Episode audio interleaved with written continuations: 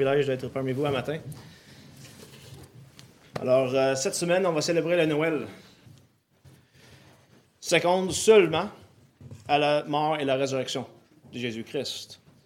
Et en fait, d'un certain sens, euh, c'est quasiment aussi important parce que s'il n'avait pas la naissance, l'incarnation du, du Fils de Dieu, il n'y aurait pas eu sa mort sur une croix et sa résurrection.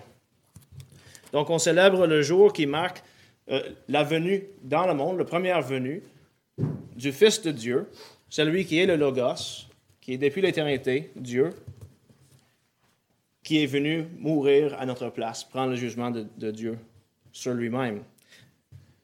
Je pourrais rajouter, si on célèbre euh, nos propres fêtes de naissance, si on célèbre nos anniversaires de mariage, si on célèbre euh, même euh, pour, pour certaines, peut-être qui sont d'Irlandais, si on célèbre la fête de Saint-Patrick ou la fête de Saint-Valentin, je dirais pourquoi pas, pourquoi est-ce qu'on ne voudrait pas célébrer la fête qui, qui la journée euh, qu'on désigne comme étant la naissance de Jésus-Christ. Mais deuxièmement, on le fête pour s'en rappeler du sacrifice de Jésus-Christ. C'est pas juste de sa naissance qu'on veut se rappeler aujourd'hui, mais aussi son sacrifice. Un sacrifice qui a commencé quand le Fils de Dieu s'est humilié en prenant sur lui la nature humaine. C.S. Lewis, dans un de ses écrits, le, décrit comme un homme, un plongeur qui enlève ses vêtements d'un certain sens, puis qui saute dans l'eau, puis il descend dans l'océan jusque dans la boîte, puis il continue dans le fond de l'océan pour trouver le perle de prix. Et il décrit l'incarnation du Fils de Dieu de cette manière-là. Il était il est de nature divine, mais il a pris sur lui la nature d'une créature, l'homme. À la deuxième question, pourquoi le 25 décembre? Euh, j'en ai déjà eu des discussions avec des personnes qui disent oh, c'est correct qu'on célèbre la naissance de Jésus-Christ, mais pourquoi, pourquoi le 25 décembre? Pourquoi pas le fêter en juillet ou en août? Euh, N'importe quand dans l'année pourrait être une belle journée pour, pour fêter la naissance de Jésus-Christ. Premièrement, euh, c'est une réponse assez simple. Euh, parce que c'est depuis le deuxième siècle que l'Église historique célèbre la fête de Jésus-Christ à l'entour du 25 décembre. Certaines pensent que les chrétiens avaient seulement adopté des pratiques païennes quand ils ont commencé à fêter la naissance de Jésus-Christ. On a pris euh, une fête qui était déjà existante chez les païens, puis on l'a rendue chrétien. On a christianisé. Mais euh, plusieurs érudits contemporains commencent à réaliser qu'en fait, c'est peut-être l'inverse. Euh, Andrew McGowan, dans son livre Ancient Christian Worship, note que Julien l'Apostate, un empereur romain qui voulait réaliser le païanisme, il voulait ramener le païanisme dans l'Empire romain, alentour de l'année 362, a décidé que le 25 décembre, on allait fêter le dieu Soleil, Sol Invictus. Mais c'est en 325, lors du concile de Nicée, que le 25 décembre était rendu officiellement pour l'Église chrétienne au complète la journée où on fête la naissance de Jésus-Christ. Et donc, c'est en fait le païanisme qui a décidé d'essayer de supplanter le christianisme en prenant la journée que les chrétiens avaient décidé de prendre comme la fête de Jésus-Christ. En fait, Alain Di Donato note que, euh, en fait, avant l'année 362, on fêtait la naissance du dieu soleil, le sol invictus, en août. Ce qui fait un peu de sens. C'est là où le soleil est à son plus fort, donc on fête sa naissance à ce niveau-là.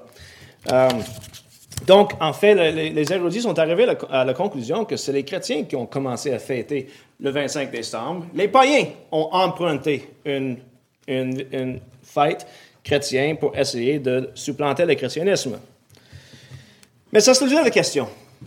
Pourquoi est-ce que les chrétiens sont arrivés à dire, ben, c'est le 25 décembre qu'on fête la naissance de Jésus-Christ? Est-ce que c'est possible qu'ils se sont trompés? La réponse est oui. En fait, c'est très possible. Euh, certaines, d'ailleurs, pensent que c'est le 6 janvier qu'on devrait fêter la naissance de Jésus-Christ. Euh, en fait, qu'est-ce qui s'est passé? C'est que euh, les, chrétiens du deuxième siècle, après Jésus-Christ, ont emprunté une, genre de mythe juif, où ce que les Juifs disaient, que les prophètes ah, serait mort sur la même journée qu'il était né. OK? Et donc, mais ça, ça aurait, été, ça aurait mis, euh, selon les, traditions, la naissance de Jésus-Christ le, le 25 mars, à peu près. OK? parce qu'il était mort dans ce temps-là. Mais Hippolyte, dans le deuxième siècle, a suggéré que ce n'était pas la naissance de Jésus-Christ qui était sur la journée de sa mort, mais plutôt sa conception. Fait qu'après ça, tu fais un petit calcul, plus ou moins de mois, puis on tombe sur la naissance de Jésus-Christ le 25 décembre. Vous voyez, c'est simple. Et donc, depuis ce temps-là, plus ou moins, on célèbre la fête de Jésus-Christ le 25 décembre. Est-ce que c'était réellement sur cette journée-là qu'il était né? On n'a aucune espèce d'idée. Mais c'est la tradition de l'Église depuis le deuxième siècle basé sur un calcul qui provient des, mythes euh, juifs. On peut rire, mais dans un certain sens, quand on célèbre cette journée-là, on, se met un peu commune avec l'Église historique. Mais il y a une autre raison pour laquelle on, ça vaut la peine de célébrer le 25 décembre comme fête de Jésus. C'est que c'est une de ces journées, et en fait c'est une saison complète, où ce que notre société, qui est, je vous suggère, païen, notre société nous permet de publier et de célébrer publiquement la fête de Jésus-Christ. Je ne sais pas si vous vous remarquez là. Euh, j'ai commencé à travailler dans euh, un hôtel dernièrement, une auberge. Puis la musique qui joue, c'est des chansons de Noël. Publiquement. Tu marches à travers un centre d'achat, puis qu'est-ce qu'on entend? Des hymnes chrétiens qui célèbrent la naissance de Jésus-Christ. Annoncés publiquement, partout.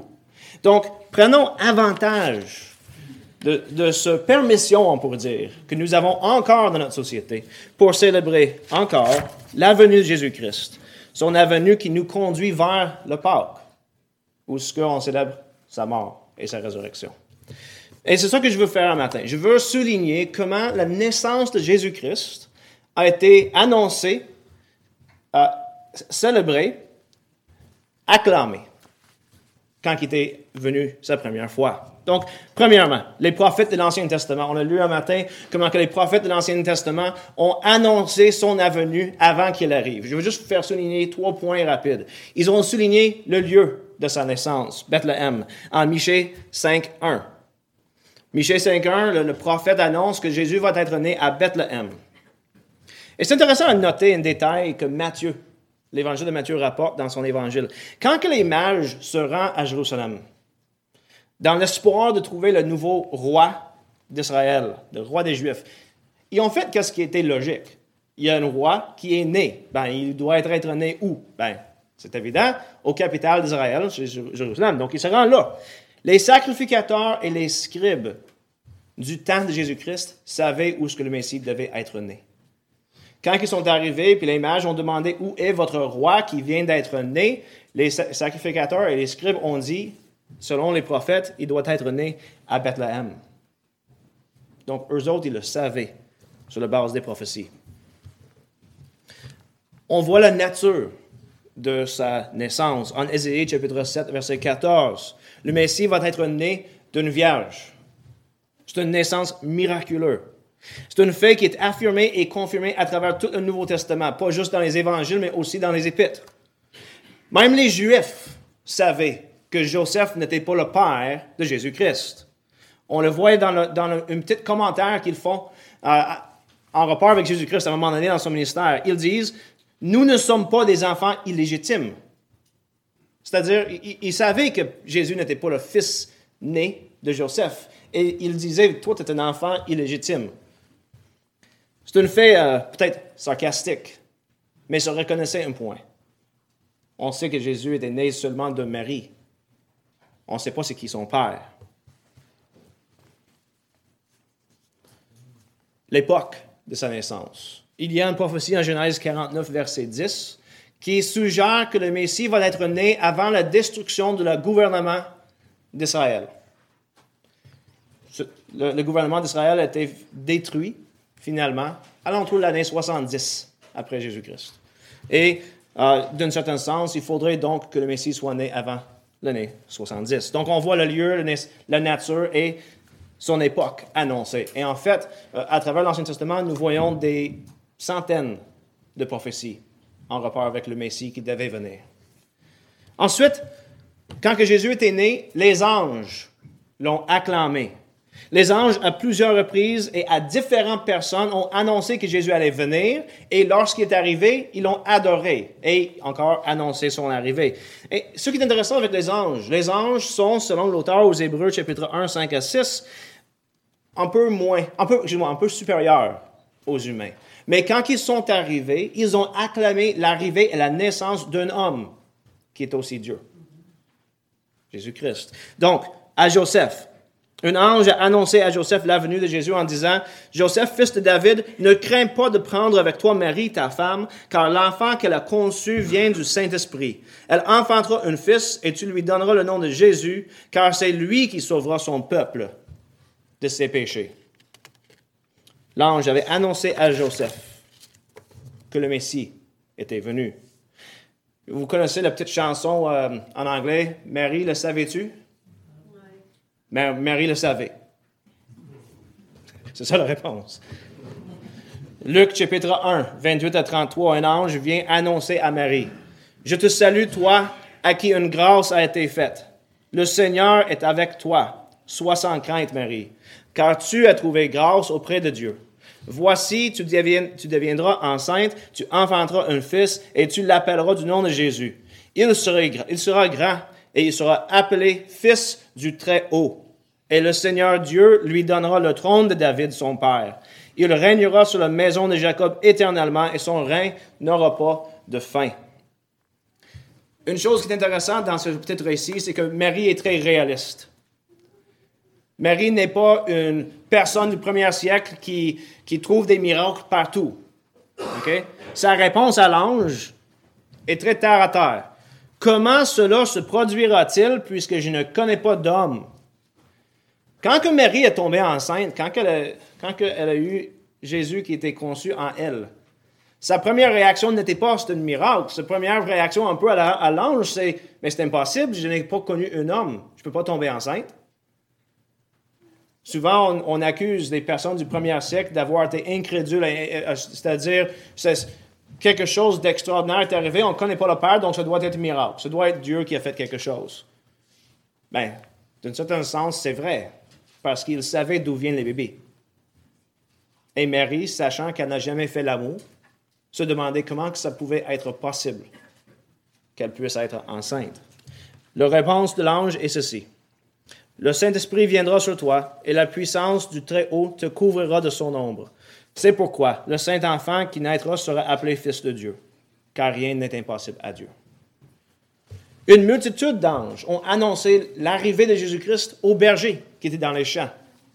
Luc chapitre 2, 8 à 14. Il y avait dans cette même contrée des bergers qui passaient dans les champs les veilles de la nuit pour garder leurs troupeaux.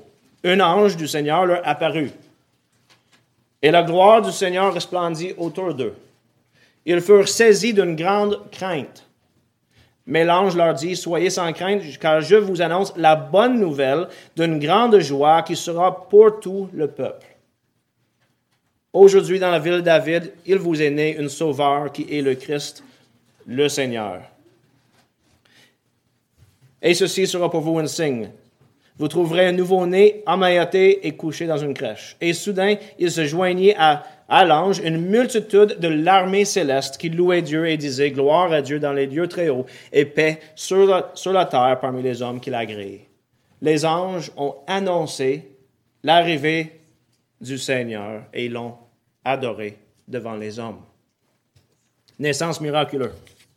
Celui qui est étant supérieur non seulement aux hommes, mais aux anges, était adoré et il, s'est incarné comme un homme qui est inférieur aux anges et il était annoncé par les anges qui sont un petit peu supérieurs aux hommes. Je trouve ça un peu intéressant, tout ce jeu qui est là. Les bergers dans les champs ont adoré celui qui est le grand berger. C'est intéressant encore. Le psaume 23 nous dit, L'Éternel est mon berger. Je ne manquerai de rien. Il me fait reposer dans les verts pâturages. Il me dirige près des eaux paisibles. Il restaure mon âme. Mon âme. Il me conduit dans les sentiers de la justice à cause de son nom. Qui est ce grand berger? Jésus-Christ. Jean chapitre 10. Jésus dit ceci. Moi, je suis le bon berger. Le bon berger donne sa vie pour ses brebis. Je connais mes brebis, mes brebis me connaissent comme le Père me connaît, comme je connais le Père, et je donne ma vie pour mes brebis. Le grand berger, Jésus-Christ, a été adoré par des bergers dans les champs. C'est un peu l'ironie, on pourrait dire, d'un certain sens, du christianisme. Luc chapitre 2, verset 20 décrit les bergers en disant ceci, Ils sont partis après avoir vu l'enfant en glorifiant et louant Dieu pour tout ce qu'ils avaient entendu et vu. Les anges ont annoncé et adoré Jésus-Christ lors de sa naissance. Les, bergers aussi. Et des prophètes au temple ont annoncé du temps de Jésus-Christ, pas les prophètes avant, mais les prophètes du temple, quand Jésus était, était un jeune enfant, ont aussi annoncé et adoré le Messie qui est arrivé. On voit que ah, Simeon, en Luc chapitre 2, 25 à 32, reconnaît le Messie qui est devant lui, un enfant. Il dit ceci. Et voici qu'il y avait à Jérusalem un homme de, de nom de Simeon. Cet homme était juste et pieux. Il attendait la consolation d'Israël et l'Esprit Saint était sur lui. Il avait été divinement averti par le Saint-Esprit qu'il ne verrait pas la mort avant d'avoir vu le Christ du Seigneur. Imaginez-le. Là, il est rendu vieux. Il sait qu'avant de mourir, il va voir le Messie. Il vint au temple poussé par l'Esprit. Et comme les parents apportaient le petit enfant Jésus pour accomplir à son égard ce qui était en usage d'après la loi, il le reçut dans ses bras, bénit Dieu et dit, Maintenant, Maître, tu laisses ton serviteur s'en aller en paix, selon ta parole. Car mes yeux ont vu ton salut, que tu as préparé devant tous les peuples, lumière pour éclairer les nations et gloire de ton peuple Israël. Il annonce et adore dans le temple le Dieu incarné qui est dans ses bras comme un bébé. Pendant que Marie et Joseph s'émerveillent devant ce qui vient de se passer, mettez-vous à leur place, tu t'en vas au, temple. Quand il dit euh, pour accomplir euh, ce qui était en usage d'après la loi, c'était probablement la circoncision de, Jésus. Quand ils s'en vont au temple pour faire circoncire leur bébé, une prophète euh, dans le temple annonce et adore Jésus-Christ, leur bébé. Pendant qu'ils s'émerveillent devant ça, Simeon leur dit, Voici cet enfant est là pour la chute et le relèvement de beaucoup en Israël. Et comme un signe qui provoquera la contradiction, et toi-même, une épée te transpercera l'âme afin que les pensées de beaucoup de cœurs soient euh, relevées, révélées. Et Marie doit avoir réfléchi longtemps à ce que ça voulait dire. En Deutéronome, chapitre 18, les versets 15 à 17, 15 à 19, Dieu dit à Moïse qu'il va avoir une prophète comme lui qui va venir. L'Éternel, ton Dieu, te suscitera du milieu de toi, d'entre tes frères, un prophète comme toi. Vous l'écouterez. Je trouve ça intéressant que Jésus-Christ, qui est le prophète comme Moïse, par exception, par excellence, a été annoncé et adoré non seulement par les prophètes qui venaient avant lui, mais par les prophètes de son temps, lorsqu'il était né, qu'il était né dans les bras. L'autre qu'on pourrait mentionner, c'est la prophétesse Anne. Luc 2, 38, elle louait Dieu et parlait de Jésus à tous ceux qui attendaient la rédemption à Jérusalem, de Jérusalem. Il était le prophète comme Moïse, qui était plus grand que Moïse selon Hébreu, qui était adoré et annoncé par les prophètes d'Israël. C'est intéressant de remarquer que souvent on regarde la culture d'Israël, le premier siècle, puis on dit, ben, c'était un temps où les femmes étaient méprisées. Et pourtant, autant pour la naissance de Jésus-Christ que pour sa résurrection, les premières personnes qui ont adoré le Seigneur et qui, euh, qui ont pu annoncer son arrivée sont des femmes. Ceux qui étaient les premiers d'aller voir le tombeau puis annoncer la résurrection de Jésus-Christ, c'est les femmes. Et pourtant, dans le premier siècle, le, témoignage d'une femme ne valait rien. Il fallait deux femmes pour avoir la même valeur d'un témoignage d'homme. Ben, vous savez quoi? Euh, on a deux femmes qui ont annoncé la résurrection de Jésus-Christ puis qui étaient les premiers à l'annoncer, n'est-ce pas? Mais ben, on sait aussi que selon le, le témoignage des évangiles, c'était une femme et sa bébé qui étaient encore dans la vente qui étaient les premiers à annoncer l'arrivée du Messie. Donc, en Luc, chapitre 1, 42 à 45, quand Marie était allée visiter Élisabeth, on lit ceci. Élisabeth fut remplie d'Esprit Saint et s'écria d'une voix forte. Tu es bénie d'entre les femmes, et le fruit de ton sein est béni. Comment m'est-il accordé que la mère de mon Seigneur vienne chez moi? Car voici, aussitôt que la voix de ta salutation a frappé mes oreilles, l'enfant a tressailli d'allégresse dans mon sein. Heureuse celle qui a cru à l'accomplissement de ce qui lui a été dit de la part du Seigneur. Après qu'Élisabeth a annoncé la venue du Messie et a prononcé une bénédiction sur Marie, la mère du Seigneur, Marie réplique avec son cantique. On appelle ça le Magnificat dans lequel elle exprime sa grande joie d'avoir été choisie par Dieu pour porter le Sauveur du monde. Dieu a choisi des femmes. Euh, je crois que c'est Augustin qui fait souligner le point que Dieu a choisi dans la race humaine un homme et une femme par qui le salut est venu dans le monde. Il y avait un homme et la femme par qui la chute est arrivée, Adam et Ève. Et Dieu a envoyé son fils, un homme, dans la ventre d'une femme, Marie, pour amener le salut. C'est une. On pourrait dire, ben, c'est une coïncidence. Il n'y a pas de coïncidence dans les plans divins. Jésus qui était un deuxième Adam. Ensuite, des rois et les hommes sages. Bon, on parle des mages.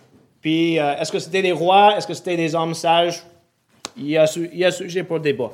Mais je trouve ça assez intéressant que ces hommes qui étudiaient les étoiles, qui étudiaient le monde pour trouver la sagesse, ont découvert celui qui est la sagesse divine. Matthieu chapitre 2, verset 1 et les versets 9 à 11. Des mages d'Orient arrivèrent à Jérusalem. Après avoir entendu le roi, ils partirent. Et voici l'étoile qu'ils avaient vue en Orient, les procédés. Arrivée au-dessus du lieu où était le petit enfant, elle s'arrêta. À la vue de l'étoile, ils, éprouvèrent une très grande joie. Ils entrèrent dans la maison, virent le petit enfant avec Marie, sa mère, se prosternèrent et l'adorèrent. Ils ouvrirent ensuite leur trésor et lui offrirent en présent de l'or, de l'encens et de myrrhe.